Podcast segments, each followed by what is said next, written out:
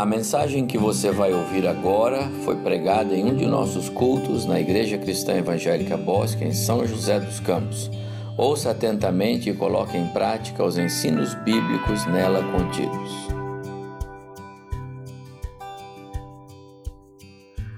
Carta de Pedro, capítulo 1, verso 3. Bendito Deus e Pai de nosso Senhor Jesus Cristo, que, segundo a Sua muita misericórdia, nos regenerou para uma viva esperança mediante a ressurreição de Jesus Cristo dentre os mortos, para uma herança incorruptível, sem mácula, imarcessível, reservada para eh, nós, eh, reservada nos céus para vós outros, que sois guardados pelo poder de Deus mediante a fé para a salvação preparada para revelar-se no último tempo. Nisso exultais, embora no presente, por breve tempo, se necessário, sejais contristados por várias provações, para que o valor da vossa fé, uma vez confirmado, muito mais precioso do que o ouro perecível, mesmo apurado por fogo, redunde em louvor, glória e honra na revelação de Jesus Cristo, a quem não havendo visto a mais, no qual não vendo agora, mas crendo exultais com alegria indizível e cheia de glória, obtendo o fim da vossa fé, a salvação das vossas almas. Foi a respeito desta salvação que os profetas indagaram e inquiriram, os quais profetizaram acerca da graça a vós outros destinada, investigando atentamente qual a ocasião ou quais as circunstâncias oportunas indicadas pelo Espírito de Cristo que neles estava, ao dar de antemão testemunho sobre os sofrimentos referentes a Cristo e sobre as glórias que os seguiram a eles foi revelado que não para si mesmos, não para eles, mas para vós outros, ministravam as coisas que agora vos foram anunciadas por aqueles que, pelo Espírito Santo do céu, vos pregaram o Evangelho, coisas essas que os anjos anelam é, perscrutar.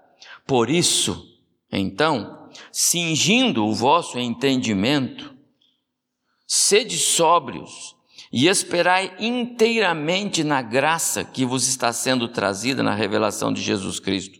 Como filhos da obediência, não vos amoldeis as paixões que tinhas anteriormente na vossa ignorância. Pelo contrário, segundo é santo aquele que vos chamou, tornai-vos santos também vós mesmos em todo o vosso procedimento, porque escrito está: sede santos, porque eu sou santo até o verso 16.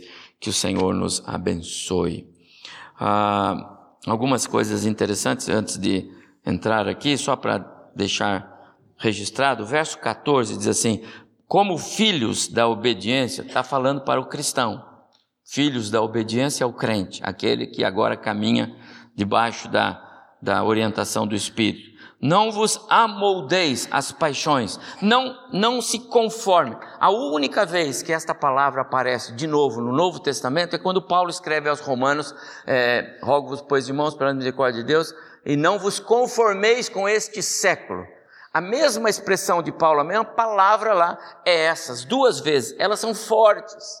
Não vos amoldeis, não, não, não tenha a conformação do mundo, não pense como o mundo, não sinta os prazeres do mundo, não queira as marcas do mundo, não queiram ser igual ao mundo, não vos amoldeis. Essa é a ideia.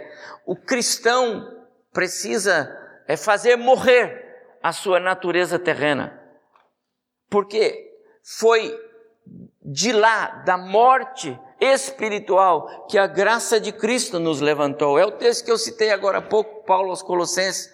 Se já ressuscitastes com Cristo, olha, quem é que ressuscita? Alguém que morreu. Alguém que estava morto ressuscitou. Quem não morreu não tem ressurreição para ele, né? Mas nós, conforme ah, a palavra nos diz, o salário do pecado é a morte. Todos pecaram estão destituídos, separados de Deus, da sua graça. Mas a, a obra de Cristo nos tira então ela nos faz ressuscitar. Você já ressuscitou, é isso que está dizendo. Então não queira trazer de novo para si a velha natureza, a velha vida, as velhas marcas do mundo. Essa é a ideia. E este é o que o Pedro, usando a mesma expressão paulina, ele fala aqui: não vos amoldeis aquelas coisas que pertencem ao mundo, que identificam o mundo, mas não fazem parte do cristão, nunca fizeram do povo de Deus, não podem fazer parte do povo de Cristo, da igreja, a noiva. Hoje à noite eu vou falar um pouco sobre a igreja como noiva. Nosso boletim de hoje traz também uma mensagem sobre este mesmo tema que eu estou falando. Depois você pode ler, buscando as marcas de qualidade é, na igreja. Na quarta-feira, quem esteve aqui no culto, aproveitou, fomos abençoados com uma uma reflexão que eu trouxe é, do pastor John Stott, já na glória, já com o Senhor. Mas o pastor Stott, ele, ele lendo as cartas, as sete cartas do Apocalipse, ele é, identificou sete marcas de qualidade que uma igreja precisa ter. A maioria dessas marcas na igreja, nas igrejas é, da Ásia, Jesus identificou como faltando. Ele requeria essas marcas. Não é? Só com ênfase para a igreja de é, Esmirna, que ele identificou ah, uma marca real naquela igreja que foi o sofrimento. Sofrer por Cristo é marca de qualidade. Não foi a vocês concedido somente a bênção de, de crer nele, mas de padecer, de sofrer. Sofrer por Cristo é marca de qualidade, porque não é você ou por causa de você, mas é por causa do seu Cristo. É assim lá nos países onde a perseguição é cruenta, onde o indivíduo morre. Ele morre por quê? Porque ele não nega a sua fé. Não é assim? Eles prendem os cristãos e dizem: Você vai negar sua fé agora? Não, então continua preso. Você quer negar o Senhor Jesus? Aí eu quero, então está livre, pronto. Não é o indivíduo, não é a pessoa, não é o cidadão, é o Cristo. Compreende isso? Sofrer é uma marca de qualidade, assim como todas as outras que nós estamos vendo é, nesse slide. Mas eu quero trabalhar hoje a marca de santidade, rapidamente, porque o tempo já se vai. Mas é uma marca é, muito especial na igreja. E não é algo novo, não é alguma coisa neotestamentária. Por isso eu pus o, o verso de Josué, quando Deus quer fazer uma grande obra, Ele quer pegar o povo e colocar na terra que Ele prometeu. Mas antes ele diz para Josué: não do jeito que esse povo está, não carregado com as marcas do mundo, não cheio de pecado, não misturados. Então santificai-vos. E essa foi a, a, a ação que eh, Josué, como líder, fez para iniciar o seu ministério na frente daquele povo que Deus deu a ele responsabilidade de conduzir em substituição a Moisés. Ele levou o povo a realmente compreender a santificação como uma exigência de Deus. Quando nós falamos em santidade na igreja hoje, ou quando nós falamos em santificação na igreja hoje, não é algo novo, irmãos. É algo que pertence ao projeto de Deus para a vida do homem. De que adianta Deus salvar o pecador e ele continuar andando carregando em si os desejos, as paixões e as marcas deste mundo? De que adianta? Se nós somos salvos e não somos levados imediatamente para o céu, é porque há um ministério, há uma missão. E crente que anda é, de braço dado com o mundo, prega alguma mensagem de transformação? Santificai-vos. Santidade é um requisito de uma igreja, de um povo. Fala de separação, fala de vida. Ah,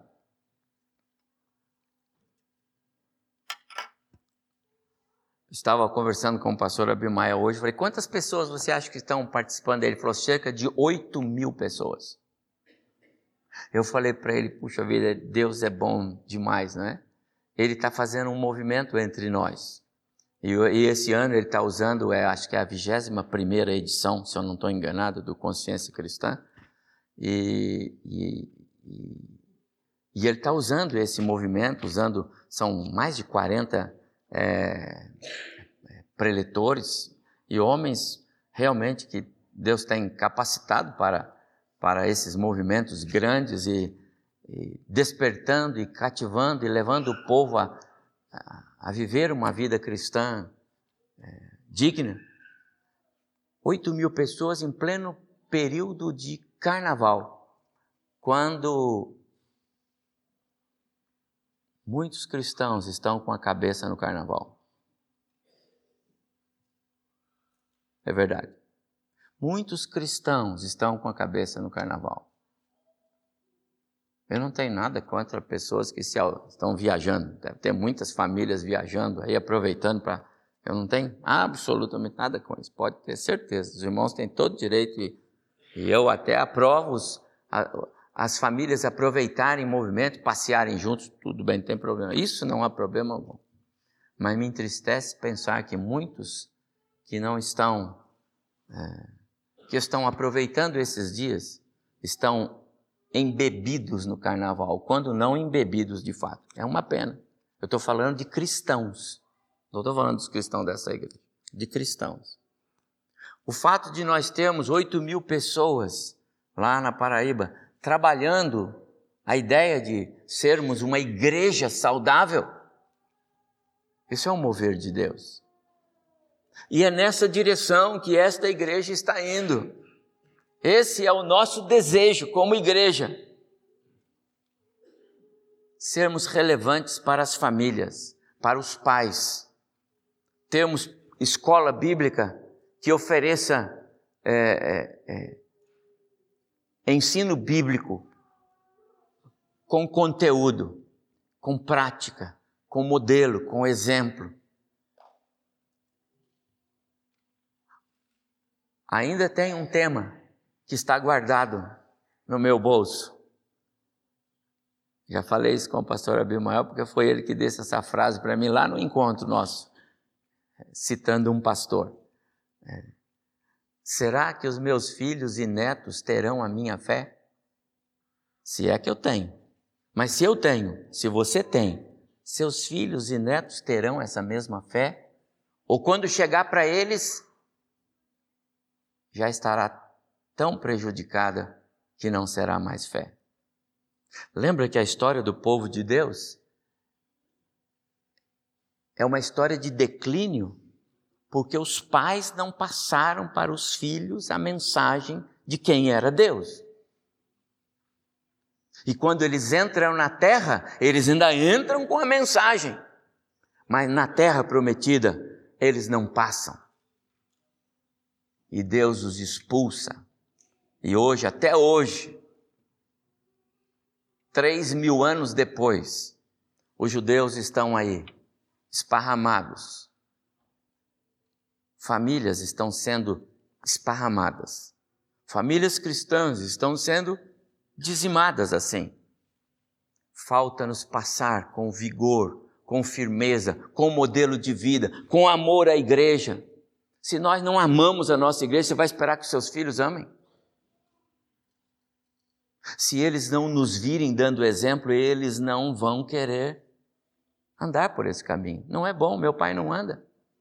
Compreende? Nós precisamos ser saudáveis no que diz respeito a sermos de fato um povo separado para Deus, para a glória de Deus. O tempo vai, o tempo é contra mim. Por que é tão importante termos as marcas de qualidade na igreja? Bom, para mim, A resposta maior está na carta de Paulo aos Efésios. Por que, que a igreja tem que ser uma igreja que carregue as marcas? Por que, que você acha que pastor fica aqui estudando a Bíblia, trazendo. Né? Minha esposa falou: você não fez nada nesses dias, só ficou eles debruçado. Eu fiquei mesmo, tão interessado. Passei dois dias, três dias debruçado. Então, foi, foram dois dias agradabilíssimos, mas foi assim, não foi bem? Sabe por quê, irmãos? Porque a ideia é que a Bíblia que Deus traz seja incutida, não é isso lá em Deuteronômio? Põe a Bíblia, martela, fala dela, andando, sentado, no púlpito, na classe, onde for, fala, fala, fala, fala, porque vai surtir efeito. O Espírito vai trabalhar. E qual é a ideia, amados irmãos? O que nós somos? Igreja. Que é a igreja? Noiva. O que Jesus Cristo está fazendo com a sua noiva? Tornando-a mais bela. Para quê? Para Ele. Quando? No dia que Ele vier. Quando vai ser? Hoje. Não é assim? Ou não é hoje? Não é hoje que Cristo vai voltar? Alguém pode dizer que não é hoje? Afirma? Nenhum de nós. Se Jesus quiser se Deus quiser que Cristo volte agora, Ele vai voltar. E pum, acabou, todo mundo no céu. Eu espero. Vai ficar aqui um, um presbítero para pagar a luz. Aí é ruim, né? Aí fala com ele, Arnaldo, você vai ter problema com o presbítero, vai ficar um presbítero aí, você vai ter que cuidar dele aí. Entendeu? Então, como nós vamos fazer? Nós temos que ser igreja, porque Cristo está adornando para tornar a igreja gloriosa, mas como se ela está totalmente contaminada? Que jeito? Por isso, amados irmãos, é que nós temos que cuidar, sem mancha, sem ruga, sem qualquer outro defeito, mas santa, sem culpa. É a ideia. É isso que Deus quer de nós. Quando eu estava refletindo nesse tema, não é de agora, já faz tempo, mas agora, esta semana, semana passada, eu comecei a olhar quantos temas a gente tem? Quantos livros? Eu não vou passar todos, não. eu selecionei alguns, mas eu tenho uma pilha deles. Mas todos esses livros, desde aquele primeiro ali, que é antiquíssimo, tem mais de 40 anos. Um cidadão que foi pastor aqui, um pastor que foi, foi pastor aqui, é, aspecto pra, da, da igreja, ele fala sobre as marcas.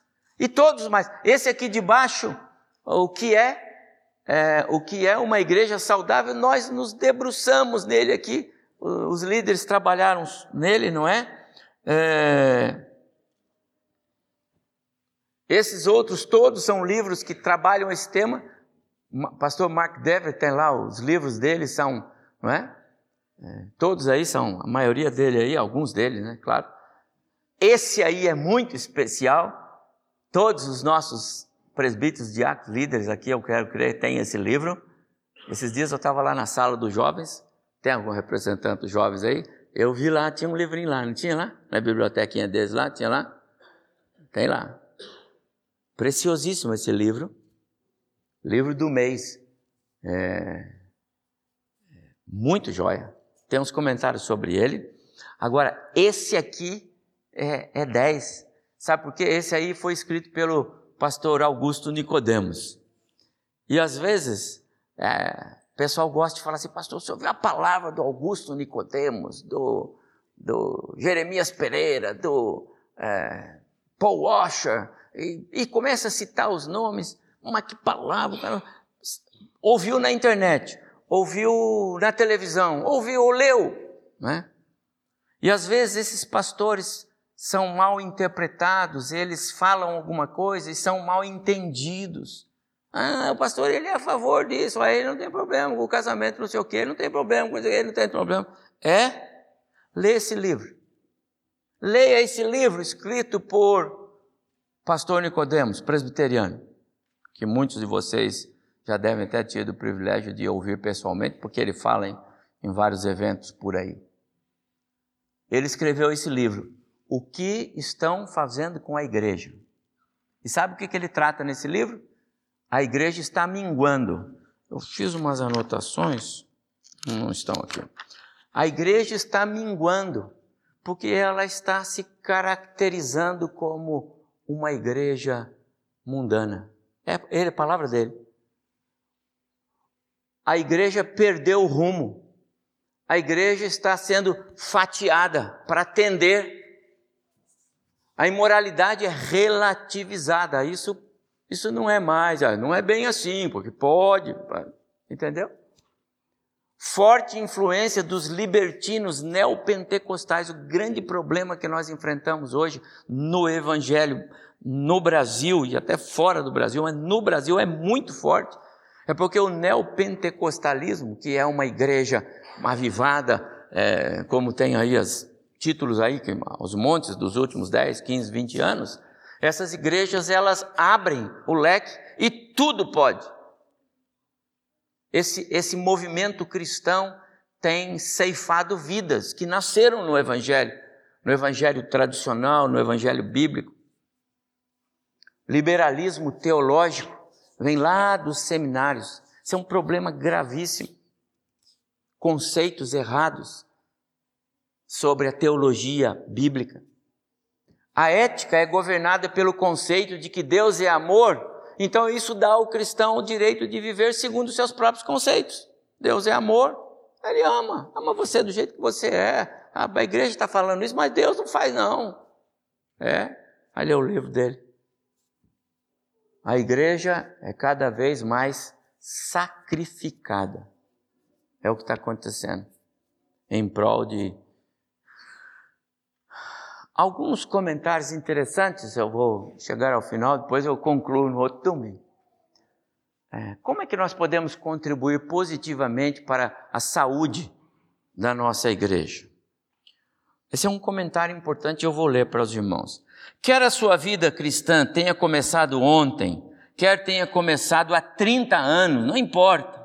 O propósito do Senhor é que você desempenhe um papel ativo e vital em seu corpo, a sua igreja local. O Senhor Jesus deseja que você tenha a experiência de, da igreja local como um lar mais maravilhoso e mais significativo do que qualquer outro lugar do mundo, a sua igreja. Ele deseja que suas igrejas, falando igrejas evangélicas, cristãs, sejam lugares saudáveis e que os membros dessas igrejas também sejam saudáveis. O autor de um daqueles livros que nós estamos estudando aqui, o que é ser membro de uma igreja saudável, ele diz que o que é um membro, é, é, o livro o que é um membro de uma igreja saudável, ele chama os cristãos a fazerem mais do que apenas frequentarem a igreja devem sim tornarem-se membros fiéis, engajados no ministério da igreja, como Deus pretende que eles sejam.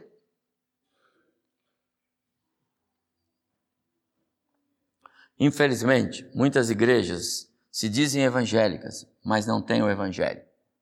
Vale tudo para ter o fiel nos bancos, ainda que a vida espiritual dele esteja em frangalhos. Falam sobre os tesouros nos na terra, mas não falam sobre os tesouros no céu. Não apontam o pecado, não pregam sobre o arrependimento, não tratam biblicamente da doutrina da graça, não falam sobre a volta de Cristo, não falam sobre o julgamento iminente de Deus, não falam sobre a disciplina vida, a bíblica, não falam.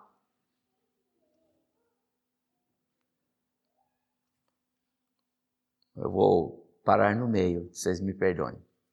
Eu vou parar aqui. Sabe qual é o grande problema do ser humano? É que os cristãos estão hoje no mesmo contexto que esteve Eva lá no jardim. Eva estava onde não deveria estar. Porque se Deus disse para o Adão e ele disse para ela que aquela árvore não era para ser tocada, então ela não deveria ter ficado de frente. Deus disse não. Então, não. Alguma coisa tem a aparência do mal, fuja. Não precisa pôr uma placa. Alguma coisa, Deus já disse, isso não convém, então não convém. Então fuja. A Bíblia é clara nisto. Pastor, mas eu fui procurar na Bíblia, eu não encontrei. Então eu. Tem aparência do mal? Fuja. A Eva ficou de frente, perto, próximo de onde não deveria. E essa aqui não é a árvore do pecado, não? E aí o diabo não teve muito trabalho. Ele só falou para ela assim: estica a mão e pega. Se está tão pertinho, faz o teste. Põe a mão para você ver. Vai lá, faz. Pastor Jopem Silva, eh, já com o Senhor, ele disse assim: a tentação se transforma em queda quando o homem para onde não deveria ter parado, quando dá ouvidos a quem não deveria ter ouvido quando olha para onde não deveria ter olhado, quando experimenta o que não deveria ter experimentado. Santidade é uma marca requerida. E eu vou me permitir aos irmãos voltar ao tema para trabalhar só a, na extensão da, da, do, do, dos versos todos que eu li. Mas o que Pedro está dizendo é: palavras do Senhor. Sejam santos, separem-se, afastem-se. Algo tem aparência do mal, se desvie. Algo não é, você tem dúvida, ponha de lado. Viva para a glória de Deus.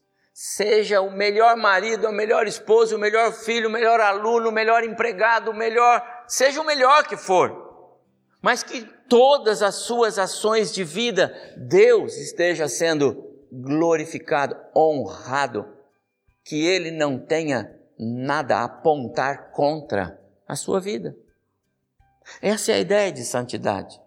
Não é algo misterioso, não é algo sobrenatural, muito embora exija o sobrenatural de Deus em nós.